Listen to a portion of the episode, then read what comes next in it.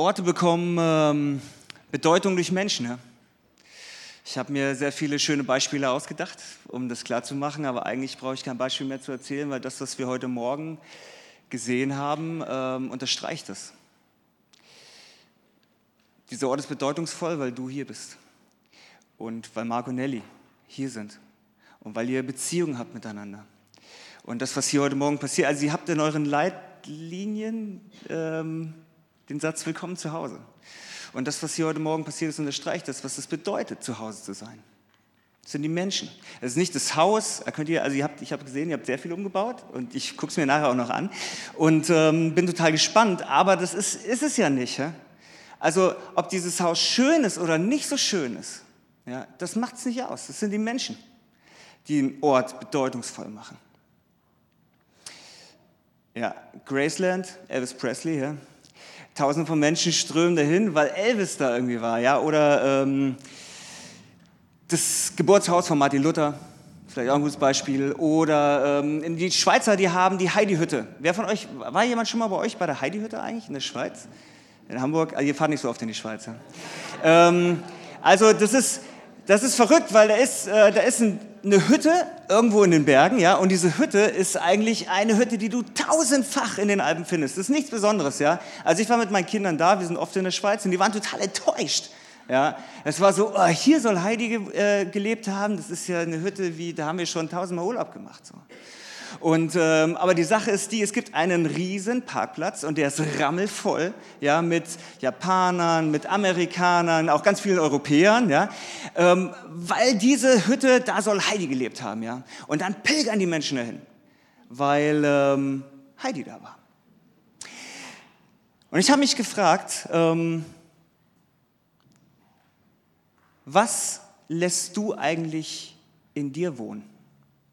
Was gibt deinem Leben Bedeutung? Oder was lasse ich in mir wohnen? Was gibt meinem Leben Bedeutung? Ja? Wer wohnt eigentlich in mir? Eine Vorstellung, irgendein Gedanke, irgendein Motto, was ich in mir wohnen lasse, ja, damit irgendwie mein Leben bedeutungsvoll wird oder wie auch immer. Ähm, was lässt du eigentlich in dir wohnen? Welcher Spirit wohnt in dir? Ähm, ein Gebet meiner Großmutter, vielleicht kennt ihr das. Ich bin klein, mein Herz ist rein, soll niemand drin wohnen als Jesus allein. Das ist das Gebet meiner Großmutter und ähm, ich, es ist aber ein Gedanke, über den ich heute gerne mit dir gemeinsam nachdenken würde. Ähm, wer wohnt eigentlich in dir? Wen lässt du in dir wohnen? Was lässt du in dir wohnen?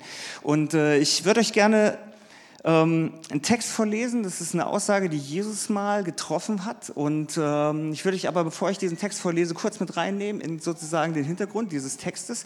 Und zwar war das so, es, es gab diese Gruppe von Jüngern, ja, von den Menschen, die mit Jesus sehr eng unterwegs waren, die ähm, von Jesus super viel gelernt haben. So der... Ähm, der, ich sag mal, der enge Kreis von Jesus, so, die äh, Jesus ähm, in allen Situationen irgendwie erlebt haben und die Jesus so krass geprägt hat. Und die, ähm, dieser Kreis war sozusagen, die waren zusammen und Jesus fängt an, ihnen zu erklären, dass er irgendwann nicht mehr da sein wird. Und das löst natürlich eine super krasse Panik aus, bei den Leuten eine Angst einfach so, ey, was wird sein, wenn Jesus nicht mehr da ist, ja? Also ähm, so, solange irgendwie greifbar, spürbar, riechbar, schmeckbar irgendwie ist, ja, ist es irgendwie alles gut, da können wir das verstehen. Aber was wird eigentlich sein, wenn dieser Jesus nicht mehr da ist? Und sie haben Angst, ey, wie kann das weitergehen? Die haben so viel Neues gelernt über Gott, Gott neu kennengelernt durch diesen Jesus. Ähm, und dieser Jesus sagt, ich werde irgendwann nicht mehr da sein. Also ich werde nicht mehr so greifbar da sein, wie, ähm, wie ihr das jetzt erlebt habt. Und, äh, und die Frage war, wie geht es irgendwie, wie geht diese Reise, die wir angefangen haben, sinnvoll für uns weiter? Und dann ähm, gibt Jesus ihnen eine Antwort. Und er sagt, ähm, Jesus gab ihnen zur Antwort, wenn jemand mich liebt, wird er sich an meine Worte, wird er sich an meine Worte halten. Mein Vater wird ihn lieben und wir werden kommen und bei ihm wohnen. Die Antwort, wie geht es eigentlich sinnvoll weiter? Und auf die ganzen Ängste, die die Jünger hatten, so, was wird eigentlich sein, wenn Jesus nicht mehr da ist, wenn wir den nicht mehr so greifen können, war, ich komme und ich wohne bei dir. Ich komme und ich wohne in dir. Ähm, Gott will in dir wohnen. Kein Gast sein. Er will in dir zu Hause sein. Mich hat dieser Text ähm, super fasziniert, weil er hat, der hat mich auf eine Reise geschickt und auf diese Reise würde ich euch gerne heute Morgen ein bisschen mitnehmen, dass Jesus sagt, er will bei dir zu Hause sein. Also wir kennen das vielleicht, ne? Zu Hause, ja, ähm, verbinden wir eigentlich eher damit, dass wir sagen, ja, wir sind irgendwie bei Gott zu Hause. Und äh, bei ihm können wir Heimat finden und Zuhause finden und Ruhe finden. Und Jesus dreht es einfach mal ganz kurz um und sagt, hey, warte mal ganz kurz, ich will bei dir zu Hause sein. Ich will in dir wohnen. Und, ähm, und das hat was mir ausgelöst, weil ich habe mich gefragt, was macht für mich eigentlich ein Ort zum Zuhause? Was bedeutet das, zu Hause zu sein irgendwo? Und ähm, ich habe nachgedacht und habe gedacht, ähm, zu Hause ist für mich der Ort, an dem ich einfach bin, wer ich bin. Wo ich keine Rolle spiele, wo ich nicht irgendwie jetzt einen krassen Erwartungsdruck irgendwie erfüllen muss oder irgendwas. Das bin einfach nur ich, der Lütt. Ja? Und ich bin so, wie ich bin. Und, ähm, und die Leute kennen mich da, so wie ich bin. Ja? Ich irgendwie in, unrasiert, ja, bin ich sowieso, ähm, aber ungekämmt, passt auch nicht. Aber irgendwie, äh, ich habe gedacht, ey, der Lütt in Jogginghose, Unterhemd und Adiletten. Das bin ich zu Hause, ja. So laufe ich zu Hause rum. Das ist mein Zuhause. Das macht Zuhause für mich aus, wo ich einfach sein kann. Simpel, echt, ungestylt, ungeschminkt, ähm, unrasiert in Jogginghose. Ähm, und ich glaube, es geht vielleicht genau darum. Es geht um Jesus. Unrasiert in Jogginghose, im Unterhemd, in dir. Es geht um Jesus, der sagt, ich will bei dir wohnen. Ich suche bei dir zu Hause. Meine Frau, die Ines, die hat jetzt neulich zu mir gesagt, äh, hey Leute, wollen wir nicht mal wieder was am Wochenende was richtig Schönes machen? Und ich habe gedacht, ja klar, machen wir. So, ähm, wir setzen uns aufs Mountainbike, fahren den ganzen Nachmittag durch den Wald oder steigen ins Kanu, fahren den Fluss runter, gehen wandern im Nationalpark. Natürlich, lassen wir was Schönes machen. Und dann sagt Ines, ey, wollen wir nicht mal wieder zu Ikea fahren? Und, ähm, und ich habe mir gedacht, so, oh, ey, bitte, Ines, nee, das, äh, also ich weiß nicht, ich, äh, Ikea ist der Ort des Grauens. Und ähm, das ist, äh, also es ist eigentlich total egal, was du machst. Vielleicht liegt es auch einfach daran, dass jedes Mal, wenn wir bei Ikea sind, kaufen wir Servierten und Kerzen. Ja? Ähm, ob wir die jetzt brauchen oder nicht. Ja? Und es fühlt sich unmännlich an, also für mich so.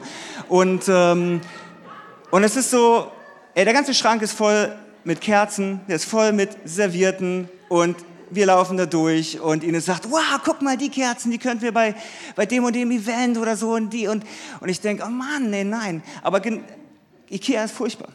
Und, ähm, aber das wollte ich eigentlich nicht erzählen über Ikea, aber das ist äh, nur eine Randnotiz. So, Zurück zu Ikea, ähm, neutraler betrachtet. Bei Ikea gibt es diese Showrooms, die kennt ihr wahrscheinlich, ja, also diese, diese ähm, Wohnzimmer, Schlafzimmer, Esszimmer, die da aufgebaut sind, die bestehen eigentlich nur aus drei Brettern, die so aneinander genagelt wurden und dann wurden die von innen tapeziert und Tische wurden aufgestellt und es ist alles so wow, so schön und das, der Hammer ist, ich weiß nicht, wie es dir geht, aber du bist plötzlich in diesem Showroom, wo so die Möbel ausgestellt ist und du denkst, denkst irgendwie so, wow, das ist so voll schön und hier könnte wirklich jemand wohnen, oder?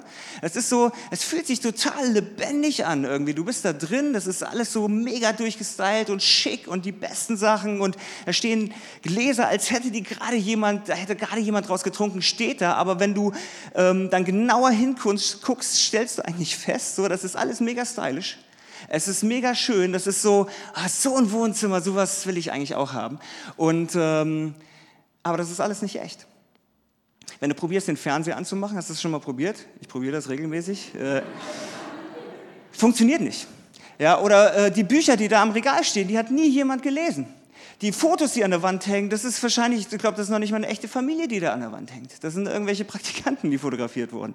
Und ähm, so, wenn du, wenn du eine CD aus dem CD-Regal ziehst, ja, da sind gar keine CDs drin, das ist nur eine leere Hülle.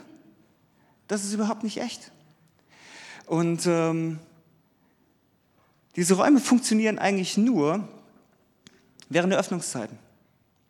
Die funktionieren nur sozusagen, ähm, wenn da das Licht brennt. Aber wenn da die Tür zugeht und das Licht aus ist, ist es einfach tot.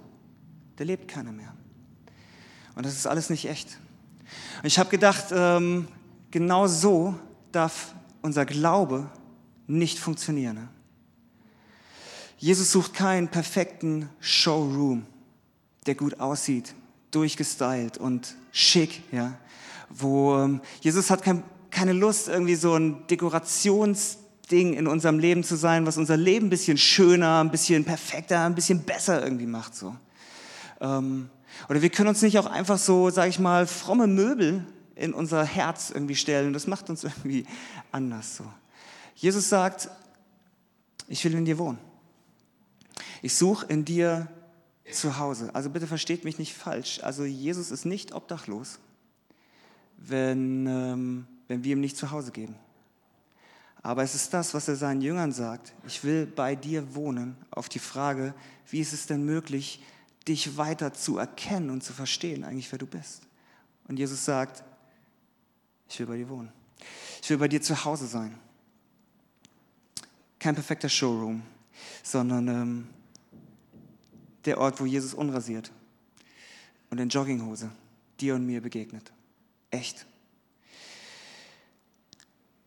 Ich war als Kind Jäger und Sammler ich habe sogar festgestellt, ein paar von euch kennen mich sogar noch als kleines Kind. Und ähm, ich habe ähm, alles Mögliche gesammelt. Und ihr müsst wissen, ähm, meine Mutter, die ist jetzt nicht so die äh, Naturbegeisterte. Ich war es umso mehr. Und äh, ich habe alles Mögliche gesammelt. Ja? Ich habe, vor allen Dingen habe ich äh, tote Tiere gesammelt. Das, ich hatte so eine, ähm, eine, so einen Schuhkarton, ja, das war meine persönliche Hall of Fame der toten Tiere.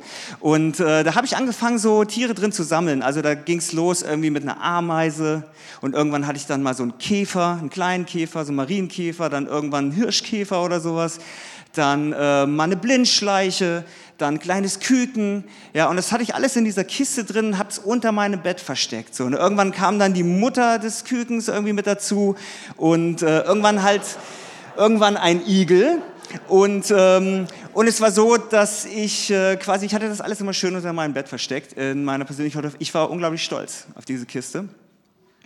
Und, ähm, und irgendwann ähm, sprach mich meine Mutter an und sagte, ey Junge, in deinem Zimmer müffelt ey, das riecht, was ist denn los? Und so, muss deine Klamotten waschen und dann hat meine Mutter die Bettwäsche auseinandergeruppt und alles gewaschen und es roch einfach weiter und es wurde nicht nur, nicht ein bisschen besser, es wurde eigentlich immer schlimmer. Und, ähm, und ihr müsst wissen, meine Mutter ist auch sehr impulsiv. Und äh, auf jeden Fall hat sie, ähm, irgendwann kam dieser Punkt, wo sie diese Kiste gefunden hat unter meinem Bett und sie zog diese Kiste raus und öffnete die Kiste und fing an zu schreien, Junge, Sauerei, was ist das? Widerlich, bist du eklig, das kannst du doch nicht machen, so, ne? Und ich schmeiß das alles aus dem Fenster und ich so, ey, Mama, bitte, ey, nimm, das, nimm den Vogel, aber lass mir den Igel oder so, ne? Und, ähm, und ich, ich, warum ich das erzähle, ich glaube tatsächlich, ähm, das ist auch zu Hause. Ich glaube, jeder von uns äh, in unserer sozusagen Lebenswohnung haben wir alle so eine Kiste unter unserem Bett, wo wir alles reinpacken, was stinkt und müffelt. Verletzungen, die wir irgendwie in uns tragen oder Dinge, die uns, ähm, wo wir echt daneben gelangt haben im Leben oder ähm, die uns peinlich sind, für, für die wir uns schämen oder Dinge, die uns andere angetan haben oder Gedanken über uns, die wir nicht loswerden und, und, und. Ja, wir haben diese Kiste, das ist sowieso diese Hall of Fame, das sind wie tote Tiere, die wir irgendwie sammeln. Ja. Jesus sagt, ich komme, ich will bei dir zu Hause sein. Ich suche nicht den perfekten Showroom, wo alles glänzt und super dekoriert ist. Was ich will, ist eigentlich mit dir in Jogginghose und Unterhemd unrasiert an deinem Bett sitzen und diese Kiste öffnen. Und ich schäme mich nicht, weil du bist der Ort, an dem ich zu Hause sein will, wo ich wohnen will. Ähm, es gibt einen, einen krassen Satz, der ist in dem ersten Teil der Bibel, also im sogenannten Alten Testament. Und ähm, da hat einer folgendes Mal so ausgesprochen, beziehungsweise hat gesagt, eigentlich vom Ziel fängt er an und sagt, so spricht Gott. Ja? Und er sagt, der Himmel ist mein Thron und die Erde der Schemel meiner Füße. Was ist denn das für ein Haus, das ihr mir bauen könntet oder welches ist die Stätte, da ich ruhen sollte? Wo wollt ihr mir ein Haus bauen, wo ich zu Hause sein kann? Ja? Wie soll das denn aussehen? Ihr könnt einen krassen Tempel bauen, eine krasse Kirche, irgendwas. Das ist doch Quatsch mir Gebäude bauen zu wollen, an dem ich wohnen will. Wo soll das denn sein? Ich bin der Schöpfer des Himmels und der Erde. Also was wollt ihr mir bauen, wo ich Platz finden kann? Es ist total absurd zu glauben, wir könnten, wir könnten Gott einen Ort bauen, an dem er wohnen will. Es gibt nur einen einzigen Ort in der Bibel, wo Gott sagt, da will ich wohnen. Und das bist du. Und das bin ich. Das ist der einzige Ort, von dem Gott sagt, da bin ich zu Hause. Das bist du, kein Tempel dieser Welt. Du bist das Zuhause eines Gottes. Das ist eine Gedankenreise, ich weiß. Und ähm, aber ich glaube, es ist gut, darüber nachzudenken. So, es ist nicht der Ort, wo vielleicht auch Jesus oder wo Gott irgendwie unsere Erwartung erfüllen will, wie er denkt, was er sagt, wie er redet, wie er handelt, was er will, sondern wo er er ist in dir und wo wir wir sind in uns und wo wir Gott begegnen. Echt, ehrlich, ungeschminkt, unrasiert, in Jogginghose, Adiletten, diesen Jesus. Genau um den geht's. Ich will es jetzt hier nicht fertig denken, diese Gedankenreise, ähm, aber ich will dir Mut machen, vielleicht für dich dieses Bild einfach weiter zu spinnen. Ähm, wie sieht es aus, wenn Jesus in dir wohnt? Was passiert, wenn er anfängt, die Fenster aufzureißen? Was bedeutet das? Was bedeutet es, wenn er anfängt aufzuräumen? Was bedeutet, wenn er anfängt, eine Party zu feiern in dir? Was bedeutet das? Vielleicht ist es so, ähm, ich, ich mag dir einfach Mut machen, wirklich diesen Satz, willkommen zu Hause, vielleicht ganz neu Gott selbst zu sagen. Willkommen zu Hause, Gott, bei mir, in meinem Leben. Willkommen zu Hause. Ich will, dass du einfach der bist, der du bist und ich will sein, der ich bin und ich will dir da begegnen. Ähm, und wenn das bedeutet, irgendwie diese Kiste hervorzuholen, dann heißt es das und dann ist es gut. Ja. Ähm, Vielleicht ist es sogar das erste Mal, dass du sowas sagst, irgendwie so, hey Gott, willkommen zu Hause. Ich will, dass du in mir, dass du in mir wohnst. So, ähm.